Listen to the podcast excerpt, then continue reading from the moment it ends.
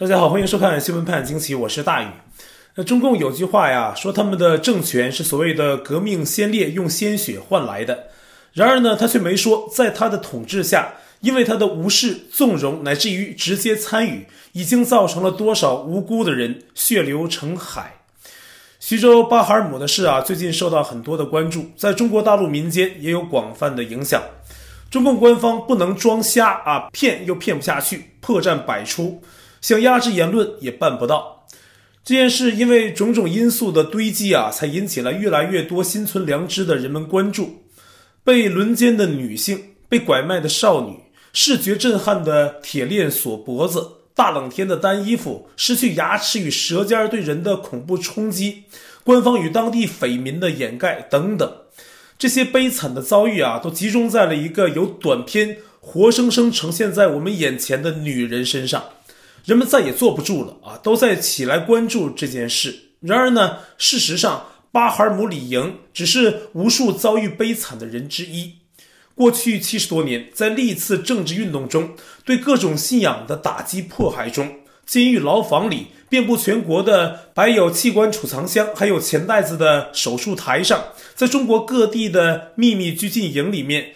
在被塑化成一个个来源不明的尸体标本后，又全世界寻找事件背后，再加上这民间接连发生的官匪一家所造成的一个个不幸，像巴哈尔姆一样受害的，甚至遭遇更加残酷的人又有多少呢？数不清。现在呢，很多人是清醒了。自由亚洲电台二月十六号在推特上搞了一个问卷调查，问大家巴哈尔姆的遭遇，谁是罪魁祸首？那截至目前的投票结果是，在一千四百多名投票的人中，有百分之八十二点四的人选择了政府和中共体制，另有百分之十一点二的人选择了乡村买卖婚姻。至于选择人贩子和董家父子这些畜生的人呢，则是屈指可数，完全可以忽略不计。其实呢，自由亚洲还改了一下问题啊，原本呢没有政府和中共体制这一选项，原来就是基层政府。然后有网友在下面留言啊，说基层政府是中共推卸责任的对象，再往下推卸责任啊，就可以推给临时工了。这个选项让人无奈啊，没法选。然后网友说，政府和中共体制该负责才是人们的基本共识。自由亚洲呢，虚心接受了提议，把选项描述做了修改。结果呢，恰如那位网友所言。那至于说乡村买卖婚姻啊，这个完全是中共可以拿来开脱的借口。在任何一个民主国家都说不通。人们第一个想到的不是什么乡村买卖婚姻的现象如何，人们想到的第一个问题一定就是一个统治七十多年、号称伪光正的政权为何没有杜绝这个现象，而是任由它滋生蔓延，甚至被曝光了还在一个劲儿的掩盖，这才是问题的实质。中共在政治运动中可以跟传统文化为敌，宣称破四旧。可以把汉字强行简化，可以逼得不少社会名流不堪其辱而自杀，可以掘地三尺，全国通缉六四学生和任何良心人士，可以上下统一部署、统一行动抓捕清零九律师，还可以在全国各个角落安装监控摄像头。这些事儿啊，中共都办得到，为什么偏偏一个抓捕人贩子，把巴哈尔姆这么悲惨的女人的遭遇真相还原出来就办不到呢？细查中共的历史，大家可以总结出一个规律啊：中共永远都是与好人为敌，与坏人为伍。这是流氓起家的中共治下不变的铁律。就算偶尔啊，当局抓那么一两个干坏事的，也只是凤毛麟角，为的是包装自己，装装样子。同时呢，拿着那么几个破案例啊，没完没了的上电视宣传，给自己歌功颂德，继续洗脑民众。但是中共的所谓执法部门，在面对民众的时候，往往都是如下这副嘴脸。我现在是穿警服代表法律。如果说你先你代你说的对代表法律，你做的不对代表什么法律啊？你再等一下啊！你让人家干嘛？哎，你家怎么样？传带走。哎，这孩子老人家，徐州巴哈尔姆的事件发生后，大家不也是看到过当地警察威胁前往探访巴哈尔姆网友的事情吗？也是威胁他们说啊。他们搅不起什么大风浪啊，谁领头就得抓谁坐牢。最后还真的有两名女性网友被派出所扣押。但是这么做反而会激起民众更大的反感和关注。二月十五号，一百名曾就读于北京大学的学生发布联合声明，要求当局彻查徐州被拐女子的事件。他们说，北京大学一直跟中国近代史的国际社会命运紧密相关，如今同样要关心家国社会。他们对巴哈尔姆事件啊，向中共中央和国务院提出了几点诉求，给予全国人民答案啊。第一，公正、严谨、透明的对巴哈尔姆的真实身份进行认证。第二。对巴哈尔姆被拐的二十多年间，参与对其犯罪的人进行彻查。第三，全面清查徐州和全国被拐妇女儿童的案件，解救仍遭受虐待的被拐人员。第四，启动法律条款，对类似犯罪行为进行严打。啊，这份声明背后啊，附了详细的一百人的名单。但是，这样一个声明在中共网络上发出不久就被封杀了，而他们的这些诉求啊。不是说这些北大学子多么高明，而是一个正常人、正常社会、正常政府都应该想得到的最基本的东西。可在中国呢，却成了完完全全的奢求。但暴政最怕的就是人民团结一致。当人们一心要做什么的时候，他们的审查机制、维稳手段都会瘫痪。越多的人齐心啊，给当局的压力呢也就越大。七零后艺术家张九云在巴哈尔姆事件曝光之后，号召发起了断链艺术行动，以解去巴哈尔姆的铁链、断掉贩卖他的金钱链为主题，收集艺术作品，然后在线展览，引起更多人的关注。他说呀，活动发起两三天内就得到中国上百位艺术家的响应，投去了摄影、绘画、雕塑、诗歌、音乐等各种作品。第一期作品呢，已经在二月八号展出。那目前呢，新作品还在从中国内外源源不断的寄过去。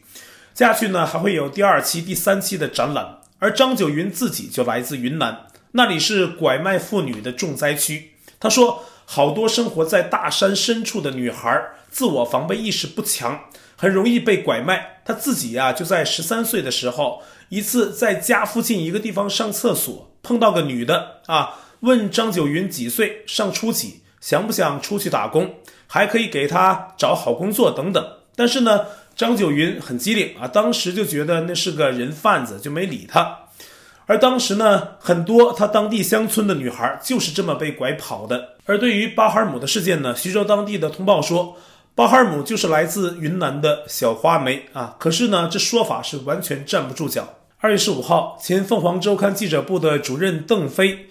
说收到了一位网友发去的所谓巴哈尔姆跟董志民的结婚证照片，上面显示二人是一九九八年八月二号获得的证件，但是很多人认为啊，这是个假证件。第一，证件上没有结婚证的编号；第二，女方的姓名杨庆霞的杨字写错了，应该是木字旁的杨啊。第三呢，当年八月二号那天呢是星期日啊，根本就不是工作日。还有网友啊，看得更细，结婚证上啊是先盖的章，后签的字，这也有违一般的常理。另外呢，杨庆霞在这个所谓的结婚证上的生日是一九六九年六月六号，到今年她都五十二周岁了。可是从那位巴哈尔姆的面相来看，并不像五十二岁的人。最后啊，从照片上的人像来看啊，这位结婚证上的杨庆霞长得跟舆论曝光的巴哈尔姆是完全不像。通过结婚证的这些疑点啊，有很多的网友怀疑结婚证是当局伪造。但是杨庆霞这个女人如果不是巴哈尔姆，那到底是谁呢？她是什么来历？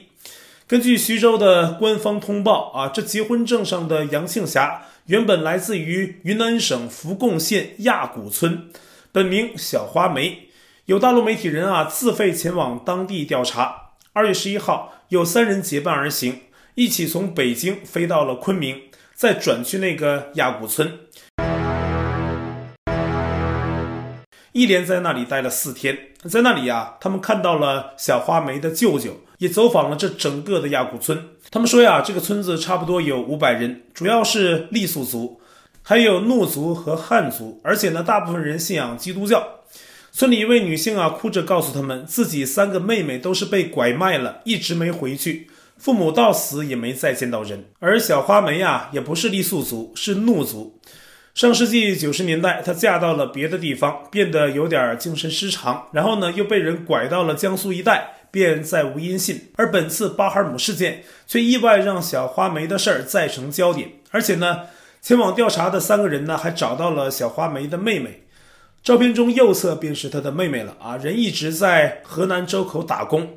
此前寻找姐姐下落，始终没有结果。也有另外一组记者自发前往亚古村调查，他们在二月十二号共同发布了一篇文章，题为《寻找小花梅》。现在呢已经被封杀，微博账号陈酿数据库给列出了几个文章中的重点啊。第一，亚古村确实有个小花梅。第二。小花梅的妹妹不能确认巴哈尔姆就是小花梅。第三，当地村民包括小花梅的亲戚，此前啊从未接受过徐州方面的调查，这与徐州宣称的大面积走访是违背的。第四，当地村民否认巴哈尔姆是小花梅，说的话呢也没有当地口音。第五，一名醉酒村民曾说看到巴哈尔姆的样子脸熟。虽然当即被在场的妻子制止，但他的表态被当局利用，大肆宣传，并虚构成了亚古村民的集体表态，等等啊。而以上陈酿数据库这个微博账号啊，持续关注巴哈尔姆的事件真相，做出了各种合理推断，结果呢，已经被微博封杀。网友评价说：“这是陈酿数据库戳到了当局的痛处，没有勇气妥善解决问题，反而是到处禁言封号啊！”也有人说：“当局不管你哪里有病啊，都是一嘴。”后来呢，陈酿数据库又新开了一个名为“数据为皇”的新账号，作者呢还发了自己的本人照，但是呢，不到两天，这个号啊又被微博发现，又给封杀掉了。从到徐州当地了解情况的热心网友被拘留，到北大学子的联名信。上述寻找小花梅的文章被纷纷封杀，再到陈酿数据库接连被炸号啊！当局对巴哈尔姆的民间自主探讨已经紧张到了歇斯底里的地步。但这其实呢，对徐州本地也不好。由于事情迟迟得不到解决，不仅更多人在骂当局不作为，徐州本地的产品也变成了一些网友抵制的对象。有的网友啊，把买来的都退了。有人在买货的时候，怕是徐州的啊，还问是不是徐州货。产地是徐州的话呢，就不买了。那现在都出现了这种情况，但是呢，防民之口甚于防川，被激起的舆论是封不住的。巴尔姆所在的徐州丰县有越来越多可疑事件被人曝光，其中啊，还包括当地水中啊不断出现女子浮尸。二零一一年十一月十八号，丰县一处城区的池塘惊现女子裸尸。二零一六年十月十七号下午，当地河流上发现了一个漂浮女尸，身穿黑衣。二零一七年五月二十一号，丰县一处桥下也发现一具中年女子浮尸。二零一七年九月二十一号，丰县的一个田井里面也发现一具女尸被打捞上来。二零二零年三月三十一号，丰县东营子河道也发现漂浮女尸。二零二二年一月十八号，丰县还发生一起母亲抱着孩子跳湖自杀的案件，孩子才两个月大，母子双亡。在丰县的井、河、湖、池塘里面不断发现女子尸体，请问这是个什么情况呢？这些案子又跟拐卖人口有多大的关联呢？只董家一处受到伤害的女人呐，很可能就不止一个。上面我们说的啊，小花梅啊，根本就不是被铁链拴住的那位巴哈尔姆。但小花梅是谁？结果又如何呢？还有知情人此前透露了一份医院的董志民家的生产记录啊，是二零一一到二零一五年间的。但是女方不是所谓的杨庆霞，而是一个叫杨庆英的，来自江苏沛县。那杨庆英又是谁呢？就董家这一户已经有三个不同的女人：巴哈尔姆、杨庆英、杨庆霞。那除了巴哈尔姆啊，另外两个人下落如何呢？而对于巴哈尔姆啊，人们几乎一致认定她就是四川南充1996年被人拐卖的少女李莹，其父呢是一名转业的军人。有知情人说，中共当局担心承认巴哈尔姆是李莹会引发军人群体的不满，所以就扯谎说巴哈尔姆啊是其他女子。李平在自己的推特上转发了一个说是北京老朋友的消息，说习近平的妻子彭丽媛。对巴哈姆事件有直接表态，说他们高层为此开了特别会议，彭丽媛啊坚决要查，还要一查到底。说在自己老家以前也出过这档子事儿，让他脸上无光。但是呢，有人反对，觉得这件事影响中共的形象，而且再过一段时间呢就没人关注了。消息最后部分说，习近平还没表态，但彭丽媛呢可能会行动。这个消息呢目前还只是一个不具名的爆料。我想啊。中共用谎言和暴力统治中国这么多年，维稳经验呢也有一大堆了，他会有一个比较系统的手法，还有相关的官僚体系专门处理此事，应该不必惊动彭丽媛。而且呢，彭丽媛有多大权力和能力、意愿来直接干预此事，其实呢也是比较难讲的。中共高层啊，大体上会把这件事一压到底啊，让地方上去出面解决。一旦中共高层做出什么表态，那就不是小事儿了啊，那一定是牵扯到了更深层的权力布局，牵扯内斗，高层才会介入此事，动作也一定是大动作，很可能牵涉某个或某些官员下台，不然呢，就是都是地方上去处理了啊，中共高层不插手。但即便中共高层介入，那也不是为了解决这种悲剧本身。而是为了自己的脸面、维稳和权力。而说到中国的这些悲剧啊，真是没完没了。江苏最近呢还有这么个事儿啊，是一位九零后的江苏年轻人，化名为李亚明。他说自己啊曾在中国做小生意，二零二一年六月被介绍到广西工作，结果是被骗了，被人持枪绑架到柬埔寨，最终沦为别人圈养的血奴。他在一个地点与另外七个人一起被定时抽血，大概是每四十五天就抽一次，持续半年。被抽了一共七次血，每次啊几乎都有三袋血，只留能保证生命维持的血量，其他都抽走。最后一次抽血呀、啊，手腕都抽不出血了，他们就按住李亚明的头啊，生生的按住，从脖子部位抽血，一抽就抽了一瓶。而且呢，虽说事情发生在柬埔寨，但这事儿啊，从主管到做事儿的全都是中国人。这些人呢，把他们这些血奴买入，不仅是圈养当血奴，并且还拿来折磨取乐，比如拿电棍电他们，因为是被买来的啊，根本不把他们当人看。最近呢，李亚明是冒险脱逃，辗转去了医院就医，输了八袋血才度过了危险期。此前，缅甸呢也有传出中国团伙在当地圈养血奴，导致五个人被抽干而死的惨剧。中共治下这么多年呢，中国的传统道德几乎被摧毁。共产党的邪劲儿在浸染着全社会，为了达到目的不择手段，各种恶性案件层出不穷。而其实上述那些圈养血奴的公司，其实呢也是一条产业链的集团化的运作，也是从大陆延伸出去的。他们不仅卖血，也卖人体器官。按照2020年的价格，人体一个完整的一套骨架可以卖两千美元，心脏十万美元，肝脏五万美元，连人体的脂肪也能卖。每公斤是二十美元，而现在呢，这些价格可能会更高。而在中国被拐卖、失踪的那些人，包括在监狱里的人，他们的可怕遭遇，我们可能都无法想象。好，我在 Telegram 上面的官方公告群是 t.me 斜线大于 news，观众讨论群是 t.me 斜线 xwpajq 下划线 us，节目信箱是 XWPAJQ IG mail dot com 还有我的会员网站，网址是大于 U S. dot com，。也欢迎您订阅本频道，并点击小铃铛获得节目发布通知。那感谢您的收看，我们下期节目再见。